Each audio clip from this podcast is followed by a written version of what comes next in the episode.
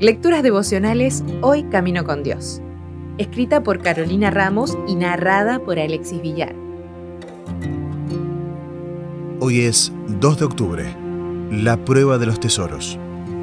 Traigan íntegro el diezmo para los fondos del templo, y así habrá alimento en mi casa.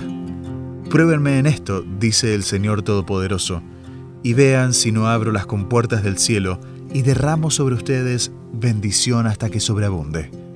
Malaquías 3:10 Los sábados de este mes hablaremos un poco acerca de la mayordomía de los tesoros, el único área en que Dios nos invita a probarlo en la Biblia.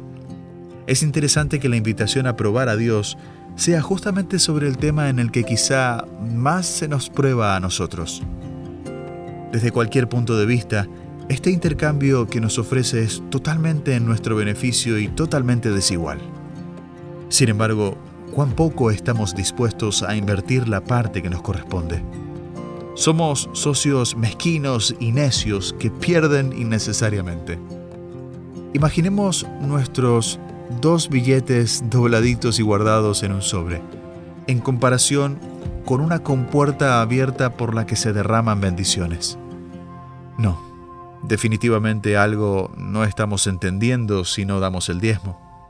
Pero antes de hablar de lo que nos toca dar, enfoquémonos en quién es Dios como creador y dueño de todo.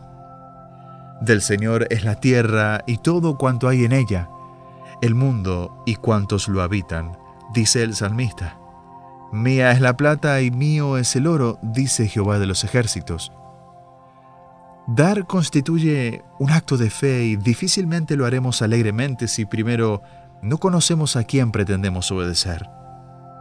Es necesario que conozcamos su autoridad y riqueza para que dar sea una muestra de adoración, no un mero cumplimiento de una orden o una parte interesada de un trato. Para que reconozcamos que hay bendición en el simple acto de obedecer, no necesariamente en la prosperidad económica que puede o no venir aparejada. Le devolvemos a Dios porque Él es, porque es dueño de todo, porque es nuestro proveedor y sustentador. No sé si en este momento tienes un sueldo que administras de forma libre y personal, o si tus padres te dan cierta cantidad mensual. Los principios que iremos viendo serán aplicables a toda situación e ingreso, y te animo a pensar desde ahora que cuando se trata de tus tesoros, Dios es el primer interesado en bendecirte según tu necesidad y para su gloria.